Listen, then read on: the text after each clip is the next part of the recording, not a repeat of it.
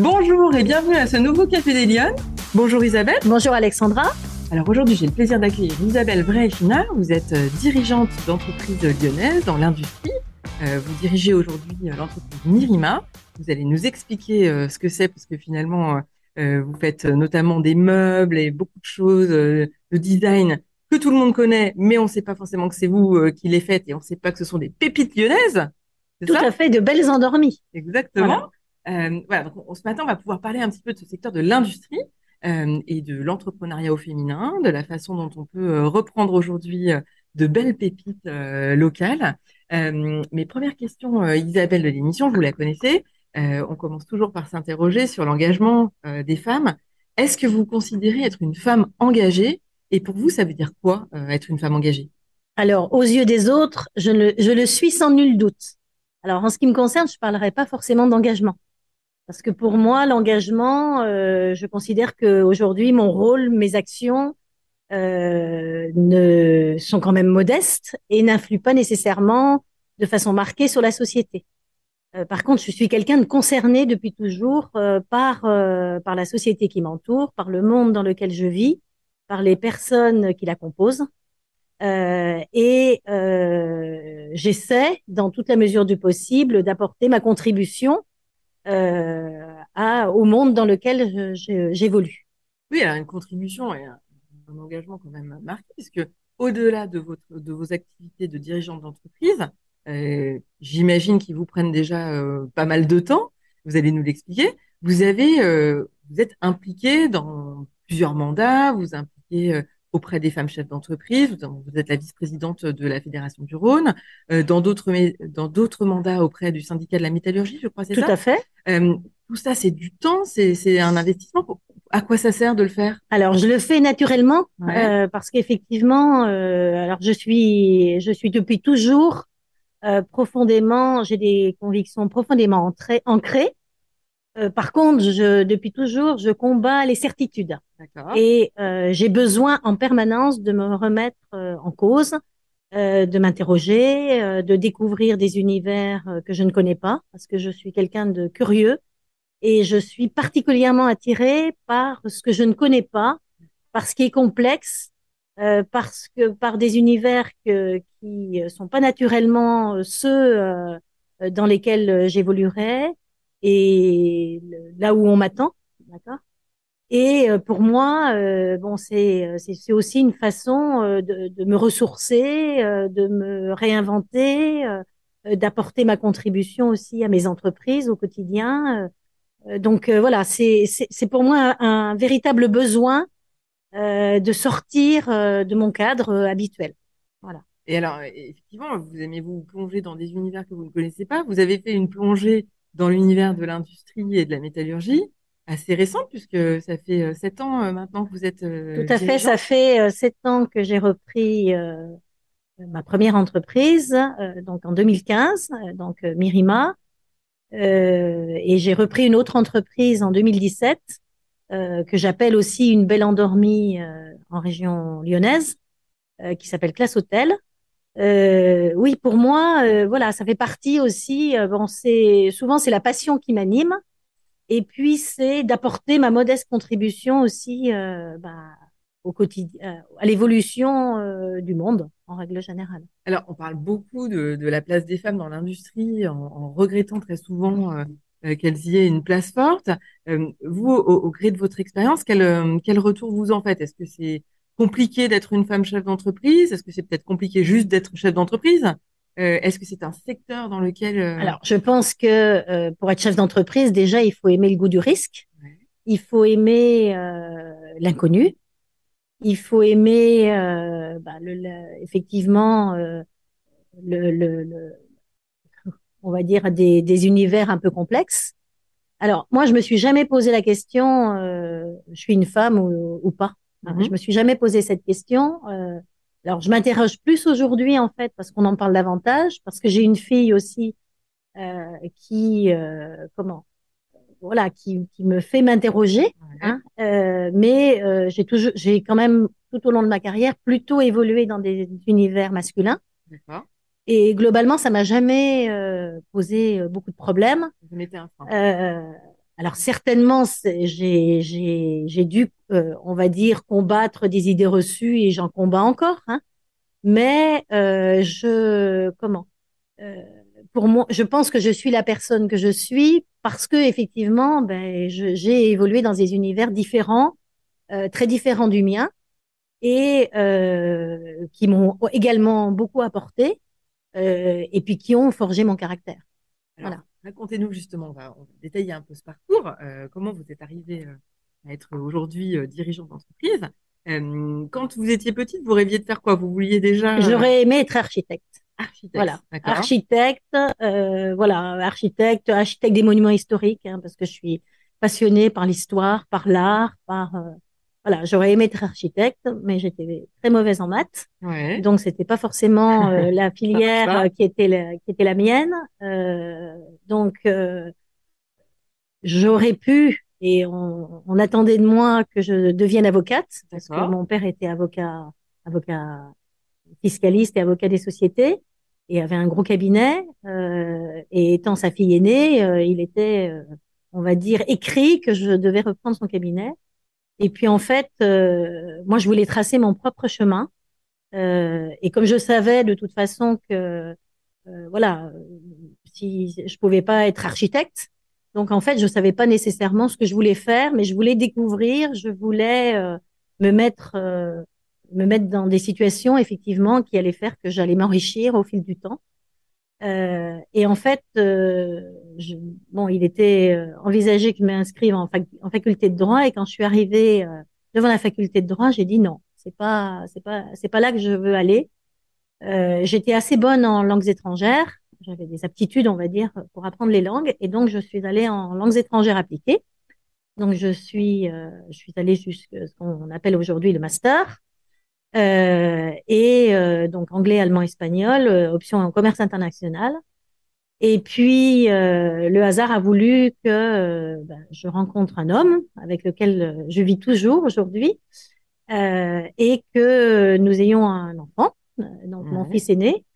Et donc ben, l'objectif c'était aussi de m'assumer parce que euh, on parle d'engagement. Alors, je crois que c'est Abraham Lincoln qui a dit euh, que l'engagement, c'est de passer euh, d'une promesse à la réalité. Et en fait, moi, quand je, je, promets ou je, je prends un engagement, bah, je vais jusqu'au bout. Et là, il fallait que je m'assume. Donc, en fait, ben, parallèlement à mes études, j'ai travaillé et, et en fait, je suis rentrée dans le monde politique. donc, j'ai commencé ma carrière dans le monde politique. Euh, donc, je considère que, en fait, euh, mon parcours professionnel, ce sont des rencontres, ce sont des rencontres, des mains tendues, et euh, dans des univers effectivement euh, qui euh, qui me plongeaient dans des dans des mondes que je ne connaissais pas et qui m'ont enrichi au fil, on va dire, de, des années.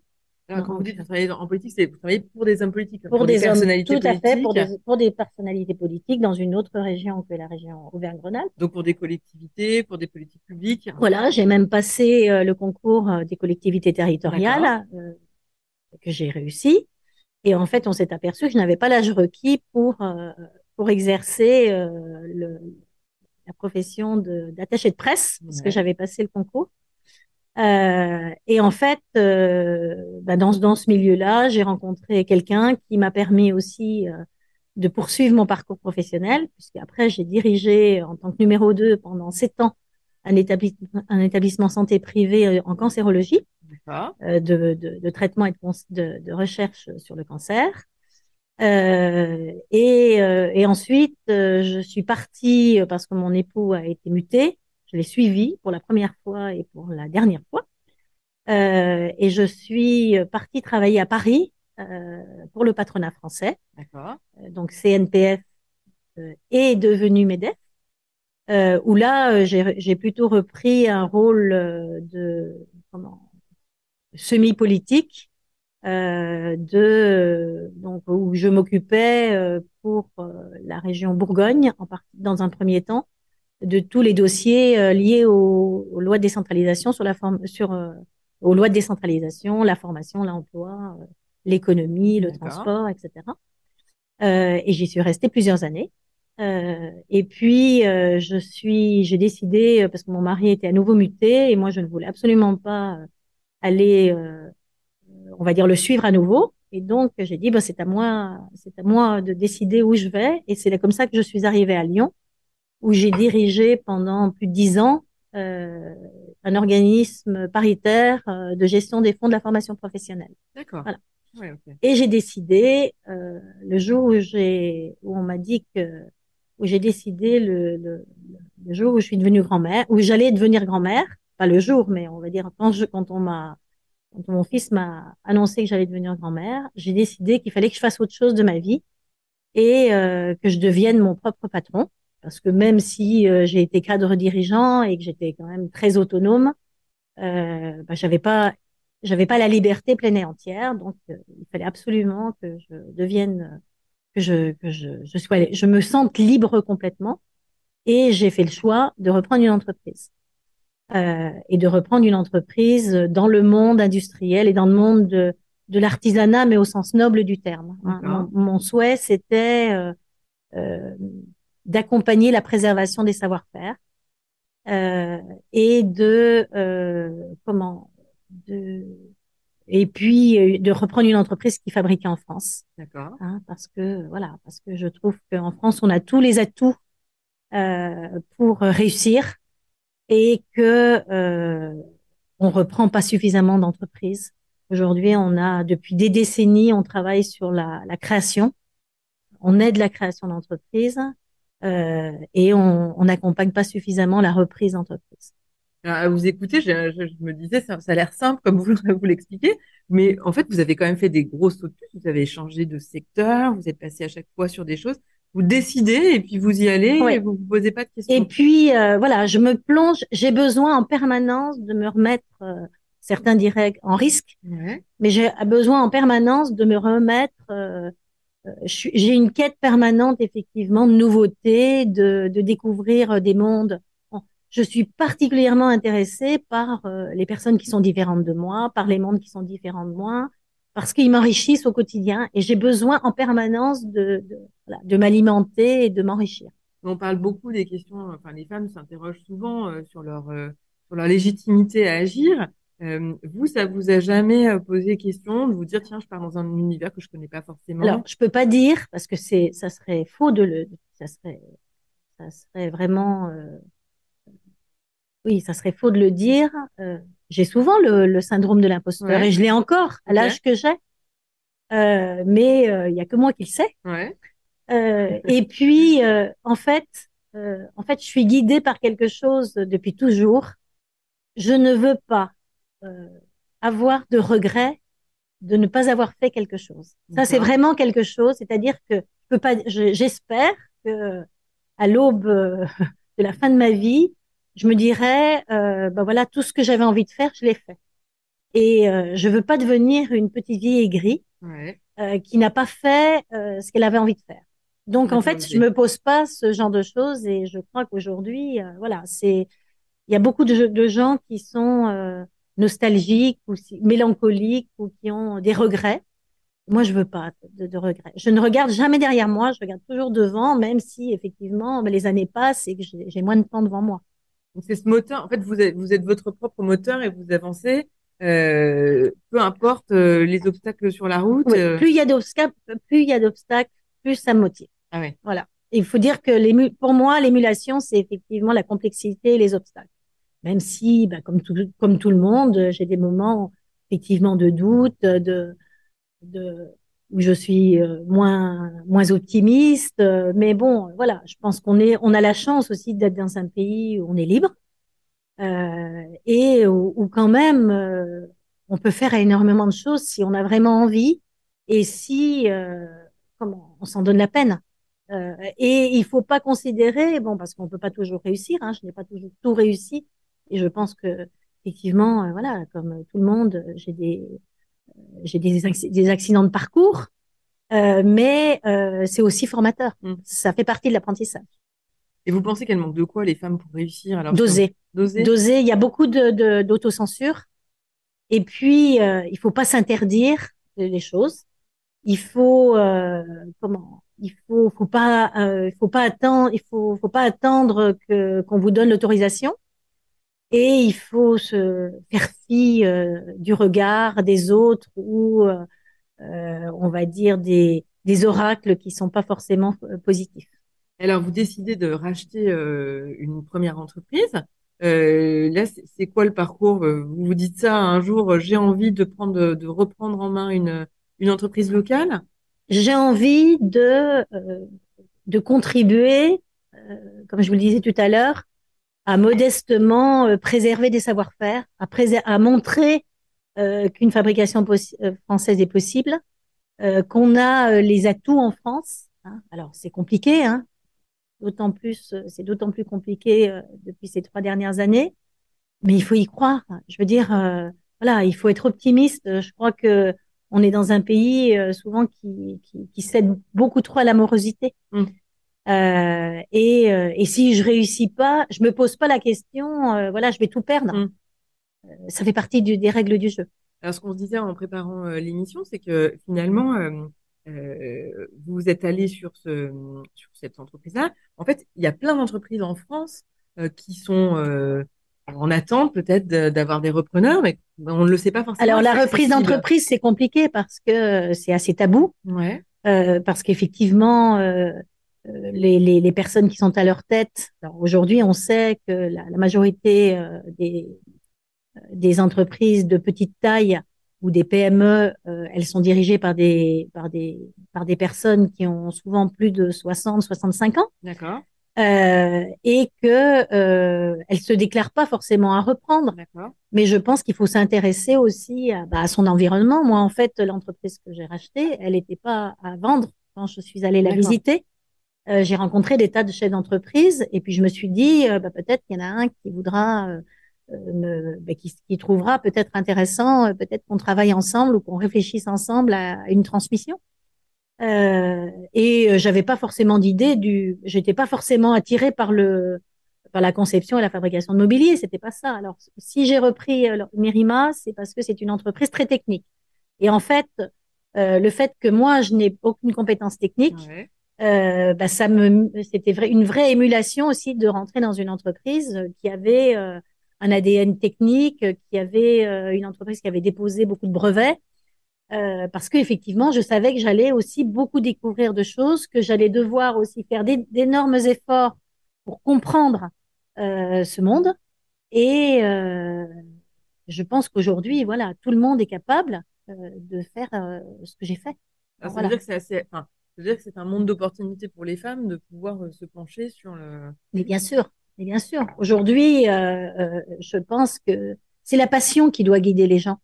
Et aujourd'hui, mais je suis d'ailleurs euh, assez euh, agréablement surprise parce que très souvent, comme il y a très peu, de femmes qui ont repris des entreprises industrielles, euh, je suis assez sollicitée au travers de, du réseau, de LinkedIn, des réseaux sociaux en règle générale, par des femmes que je ne connais pas nécessairement et qui, euh, qui, veulent échanger avec moi un peu sur la façon, mon parcours ou comment, je suis arrivée à faire ça.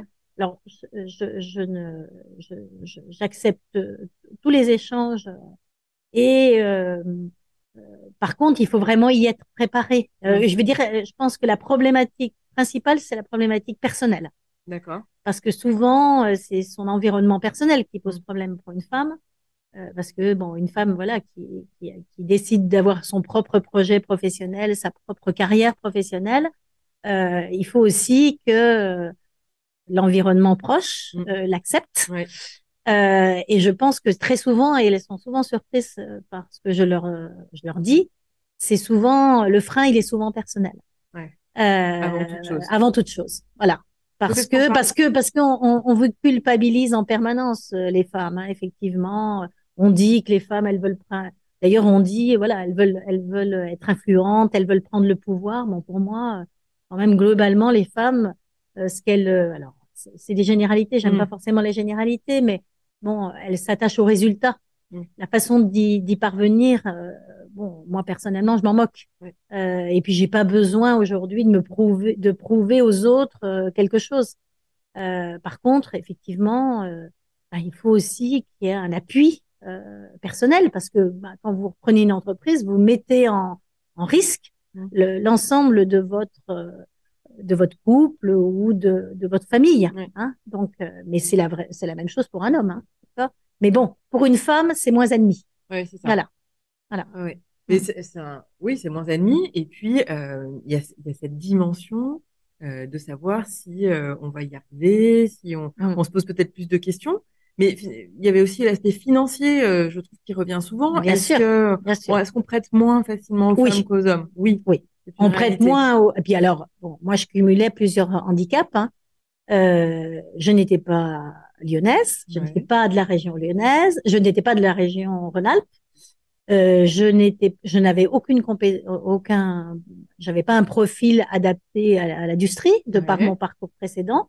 Et puis j'avais plus de 50 ans puisque j'ai repris une entreprise, euh, j'avais 52 ans. Et, euh, et forcément, euh, bon, je suis pas très bankable, hein, d'accord? Euh, mais et, et, mais voilà, je, je, veux dire de toute façon, j'avais voilà je, Donc je vous voulais, saviez, vous je, en aviez conscience? J'en avais tout à fait conscience. Je pense que je suis quelqu'un de très réaliste. Pour autant, c'est pas ça qui va me m'empêcher euh, de, de, de, faire euh, quelque chose, que, un objectif que je me suis fixé. Donc vous voilà. y êtes allé quand même. J'y suis allée. Bon, voilà, j'ai effectivement, voilà, je me, je me suis certainement mis en risque et je suis, voilà, je suis en risque. Mais bon, c'est le propre de tout, de tout projet et de projet forcément entrepreneurial. Si c'était voilà. à refaire? Je le referais. La seule, le, la seule, euh, le, alors c'est pas un regret parce que je ne regrette jamais rien. Euh, j'aurais, si, si c'était à refaire, je l'aurais fait plus tôt. Ah oui. Parce que euh, le temps n'est pas le même euh, quand on a plus de 50 ans ou quand, quand on en a 40 ou 45. Euh, et comme je suis quelqu'un qui, qui, est assez, euh, comment, je suis, euh, je suis assez impatiente. Ouais. J'aime bien que les choses aillent vite. Mais en, et en fait, quand vous reprenez une entreprise, vous reprenez une histoire. Oui. Euh, et vous reprenez, et donc le temps n'est pas le même que quand vous créez une activité. Euh, parce qu'effectivement, vous avez des individus qui la composent, vous avez euh, une, revenir à, à l'ADN d'une entreprise, re, recapitaliser sur cette histoire, ça prend du temps. Euh, et encore plus aujourd'hui dans le contexte très, euh, on va dire, mouvant euh, et complexe mmh. qu'on qu vit. Oui, ça veut dire que vous donc, avez repris des entreprises qui avaient une vraie histoire voilà, locale. Voilà, une entreprise, voilà, la première entreprise à 65 ans, le, la seconde à, à, 50 ans. Donc, c'est des entreprises qui, voilà, on, on rentre pas dans une histoire et on on n'écrit pas de nouveaux chapitres de cette histoire aisément. Oui, ça prend du temps et le temps et on va dire le temps n'est pas le même mmh. Euh, en fonction de l'âge que vous Bien avez. Sûr. Donc si c'était à refaire, je l'aurais fait plus tôt. Voilà. Ça. Mais peut-être que c'était euh, voilà, c'était pas écrit que je devais le faire ouais, plus oui, tôt. Ça. Voilà. Après, ça dépend voilà. du parcours de chacun. Tout à fait. Euh, quelle, quelle expérience vous retirez de du coup de ces, cette année euh, que vous avez fait dans l'industrie? Euh, Est-ce que c'était euh, qu'est-ce qui était le plus complexe finalement? Est-ce qu'il a fallu convaincre euh, les gens au sein de l'entreprise de votre capacité à la diriger? Non. Que... Non, non, non. Je pense que je suis euh, comment J'ai l'habitude aussi d'être très franche. Alors quelquefois, euh, ça peut ça peut bousculer. Ouais. Surtout dans des mondes qui sont très prescriptifs, hein, c'est-à-dire s'ils sont très top-down, c'est-à-dire qu'effectivement, euh, dans le monde euh, industriel, bon, le patron, c'est Dieu, et mmh. ben, c'est lui qui décide de tout. Et un patron qui ne sait pas, et on n'a pas l'habitude de dire je ne sais pas. Ouais. Et euh, je tire en particulier de, de, de l'expérience euh, de la pandémie en 2020, quand effectivement j'ai dit à, à, mon équipe que nous allions fermer, que nous allions devoir fermer, et je ne savais pas combien de temps. Euh, ils m'ont interrogé en, en, en, me posant la question de savoir, voilà, est-ce qu'on allait s'en sortir, etc. Et je leur ai dit, je ne sais pas. Et on a, ils n'ont pas l'habitude d'entendre ça. Euh, parce que je le dis, je ne sais pas, et personne ne le sait. Euh, on ne sait pas ce qui va se passer. Euh, tout ce que je sais, c'est qu'aujourd'hui, euh, cette décision, elle est, euh, elle est, elle est mûrie parce que effectivement, c'est une façon aussi de vous préserver, de préserver l'emploi, de préserver le patrimoine de cette entreprise. Euh, et euh, donc, euh, je pense qu'il faut pas leurrer les gens. Je, je, pense que les gens ont besoin, euh, quel que soit leur niveau social, quelle que soit leur éducation, ils peuvent comprendre mais il faut leur donner des clés de compréhension et puis leur dire que quand on ne sait pas, on ne sait pas. donc aujourd'hui, je pense que voilà, au niveau de l'équipe, je, alors bien entendu, hein, bon, le patron il est toujours critiqué, etc., etc. Mais voilà, quand ils ont une question, euh, j'essaie d'y répondre quand je sais y répondre, et j'essaie de ne jamais laisser quelque chose en suspens ou de l'incompréhension. Voilà, il faut que j'ai je, je, l'habitude, et puis je pense que c'est comme avec les enfants aujourd'hui. Voilà, il faut, faut répondre à, leurs préoccupations, à, leur, à leurs questionnements, et puis euh, répondre avec des mots euh, simples mmh. que tout le monde est à, est à même de comprendre. Et alors, Isabelle, dernière question de l'émission, si vous aviez une baguette magique aujourd'hui, vous feriez quoi pour que les femmes, elles s'impliquent plus dans le débat public, euh, dans leurs projets, dans la conduite de ce qu'elles ont envie de faire? Alors, j'ai une formule qui, qui, qui dit euh, la porte du changement s'ouvre de l'intérieur. Et en fait, euh, une des clés, c'est, ce sont les femmes elles-mêmes. je l'ai dit tout à l'heure. Voilà, il faut qu'elles osent. Euh, qu'elle euh, qu'elle qu'elle se moque complètement de ce qu'on va dire d'elle parce qu'aujourd'hui on on vit beaucoup à travers les yeux des, les yeux des autres et pour moi ce qui m'importe le plus ce qui m'importe la seule chose qui m'importe c'est mes proches c'est mon mon époux mes enfants le reste je m'en moque complètement ce qu'on dit de moi ce qu'on pense de moi euh, voilà c'est pas mon problème moi c'est les gens qui m'aiment les vrais les vraies personnes qui, qui me sont chères qui, qui comptent à mes mmh. yeux et euh, très souvent, on n'agit pas parce qu'on a peur aussi de ce qu'on va dire, euh, de, de la culpabilisation qu'on va euh, qu'on va vous faire porter. Euh, et moi, je considère qu'effectivement, voilà, si on a vraiment envie de faire quelque chose, il faut le faire. Mmh. Voilà. Et que voilà, le, le, changement, il vient de, de soi-même. Hein. et que si on a, si on est passionné, si on a envie véritablement de s'engager, euh, ben, il faut aussi euh, euh, regarder autour de soi, bon, parce qu'il y a des mains qui se tendent, il y a des rencontres qui favorisent aussi ben, le, le, le, changement. Et donc, il faut être ouverte aux, aux comment, aux, aux signaux faibles ou aux signaux d'alerte. voilà. Donc, c'est un peu saisissons les opportunités. voilà, voilà, voilà. Et puis, voilà, voilà, créons-les. Je pense que c'est très important. Et puis, euh, je pense que tout le monde peut passer. Euh, aujourd'hui, il y, a vraiment des gens qui changent de vie euh, et euh, qui sont très heureux. Quand même, on passe énormément de temps dans sa vie professionnelle et dans sa vie, on va dire publique entre guillemets. Essayons qu'elle soit la plus épanouissante possible. Très bien. bah, écoutez, merci beaucoup de nous merci, Alexandra. votre parcours ce matin. nous étions accueillis dans les très beaux locaux de l'Intercontinental Hôtel Dieu à Lyon. Euh, donc merci aux équipes qui nous ont accueillis. Merci Isabelle. Merci Alexandra. une bonne semaine. Euh, et puis euh, moi je te retrouve la semaine prochaine pour un nouveau Café des Lyonnes. Bonne journée. Au revoir.